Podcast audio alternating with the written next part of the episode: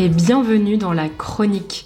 Moi, c'est Manon et chaque semaine, je vous emmène en France pour découvrir sa culture, les habitudes des Français et l'art de vivre à la française.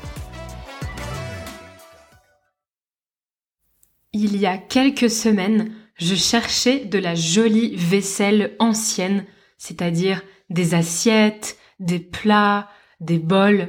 La vaisselle, ce sont les récipients dans lesquels on sert et on mange la nourriture. Alors j'ai cherché sur Internet et j'ai vu qu'il y avait une brocante pas très loin de chez moi, à Lisbonne, un dimanche sur deux.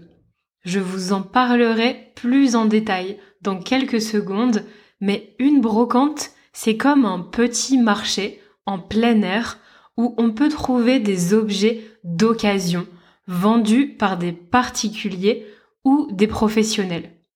Je prends donc mon sac et optimiste, je pars à la recherche de petits trésors pour décorer ma table. Mais rien ne s'est passé comme prévu et je vous raconte pourquoi dans cet épisode. J'ai créé ce podcast dans le but d'aider les niveaux intermédiaires et avancés à pratiquer le français. Je parle lentement et j'explique le vocabulaire quand c'est possible. Mais si c'est trop difficile à comprendre pour vous, sachez que la transcription est disponible sur le site frenchcoffeebreak.com. Le lien est dans la description de l'épisode. Tout ce contenu est 100% gratuit. Je ne demande absolument pas d'argent pour tout ce travail.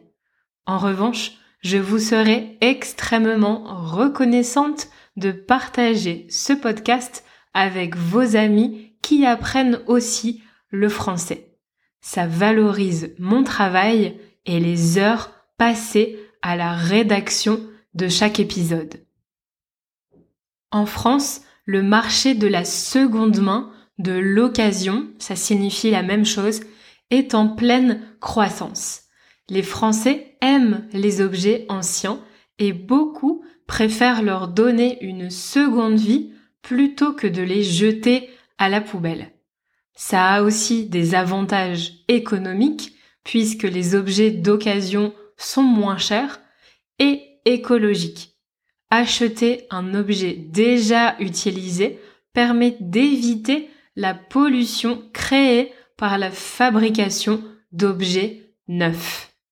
D'ailleurs, connaissez-vous la différence entre neuf et nouveau? Par exemple, si je vous dis j'ai mal aux pieds dans mes chaussures neuves, ça ne signifie pas exactement la même chose que j'ai mal aux pieds dans mes nouvelles chaussures.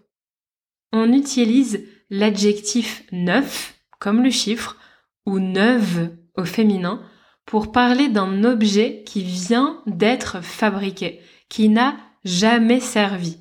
Des chaussures neuves, ce sont des chaussures que j'ai achetées dans un magasin et qui n'ont jamais été portées.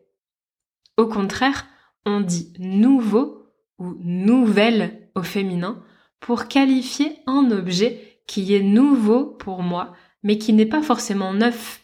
Il a pu être utilisé avant. Des nouvelles chaussures sont donc des chaussures que je viens d'acheter, mais qui sont peut-être d'occasion. Un objet peut être nouveau sans être neuf. Je vous laisse méditer sur ce sujet. Alors comme je vous disais, le marché de la seconde main est en pleine expansion en France. Les gens font attention à leur budget et à leur empreinte écologique, alors ils participent à des braderies, brocantes ou vides-greniers pour vendre ce qu'ils ne veulent plus et aussi pour faire de bonnes affaires, acheter des objets intéressants à un bon prix braderie, brocante, vide-grenier, tous ces mots sont assez proches. Ils signifient presque la même chose à quelques nuances près. Un vide-grenier est un événement en plein air, à l'extérieur, où les particuliers peuvent vendre ce qu'ils ne veulent plus. De la décoration, des vêtements, des meubles, des livres, des jouets. On trouve tout dans un vide-grenier et à petit prix. On peut aussi dire un marché aux puces. C'est la même chose. Une brocante, c'est plus ou moins la même chose, mais la différence, c'est que les vendeurs sont des professionnels. Et une braderie, c'est un mélange des deux. Professionnels, commerçants et particuliers se réunissent lors de cet événement, en général annuel, qui se déroule une fois par an, pour vendre la fin de leur stock et les objets dont ils n'ont plus besoin. La braderie la plus célèbre de France a lieu dans ma ville natale, à Lille. Chaque premier week-end de septembre, la ville se transforme en une braderie géante. C'est la plus grande d'Europe, avec 2 500 000 visiteurs, 100 km de stands, 8000 vendeurs, professionnels et particuliers. Le paradis pour les passionnés de seconde main, de négociation et d'antiquité. C'est donc une habitude pour de nombreux Français de fréquenter ces endroits. Il y aurait environ 50 000 braderies et brocantes en France chaque année. Alors été très enthousiaste à l'idée d'aller à cette brocante près de chez moi, de trouver plein de jolis objets de décoration et surtout de rentrer avec de la nouvelle vaisselle, et pas neuve, pour la maison. Mais j'ai été vite déçue, car ça n'avait rien à voir avec ce que j'avais imaginé.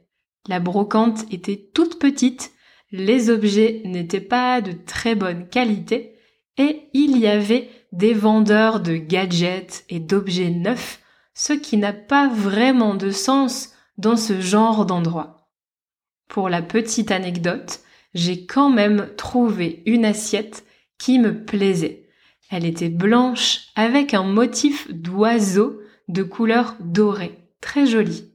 Mais qu'est-ce que je suis maladroite parfois, même pas cinq minutes après avoir acheté l'assiette, j'ai laissé tomber le sac dans lequel je l'avais mise et elle s'est cassée en mille morceaux.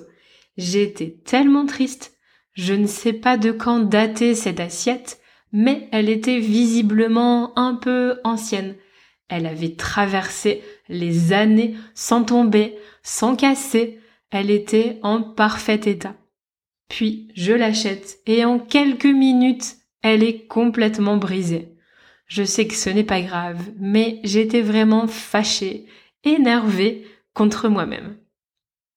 Bref, revenons à notre histoire. Vous l'aurez compris, de nombreuses options s'offrent à vous si vous cherchez des objets de seconde main à un prix abordable. Pour acheter des vêtements, vous avez également la possibilité d'aller dans une friperie.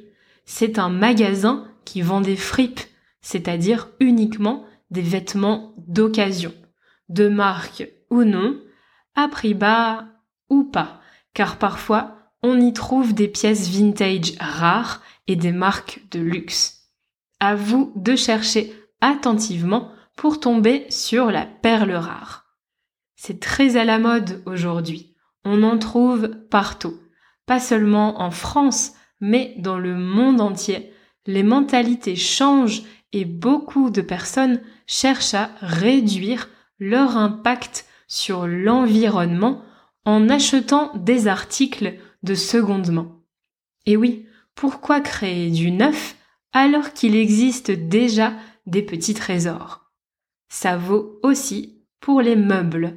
Et en français, on a un mot pour dire qu'on cherche des meubles, des objets anciens. Ça s'appelle chiner. Chiner, ça veut dire qu'on cherche des articles d'occasion, notamment des meubles ou des objets curieux et insolites. On peut ensuite les rénover, les remettre en bon état pour les adapter à nos goûts et à notre intérieure. Ce sont des pièces uniques qui apportent beaucoup de charme à une maison. Si vous êtes en France et que vous voulez vous aussi participer à une braderie, brocante ou vide-grenier, sachez qu'il existe de nombreux sites internet où trouver des événements près de chez vous. Il y en a chaque week-end dans toute la France, alors il y en a forcément près de chez vous. Renseignez-vous sur internet ou dans la mairie de votre ville. La chronique, c'est fini pour aujourd'hui. J'espère que vous avez appris des choses sur la France ainsi que du vocabulaire nouveau. Si vous avez aimé cet épisode, pensez à évaluer et partager le podcast. Ça permet à d'autres personnes qui apprennent le français de le découvrir. Nous, on se retrouve la semaine prochaine dans un nouvel épisode de la chronique. En attendant, retrouvez French Coffee Break sur les réseaux sociaux et sur YouTube pour du contenu en français au quotidien.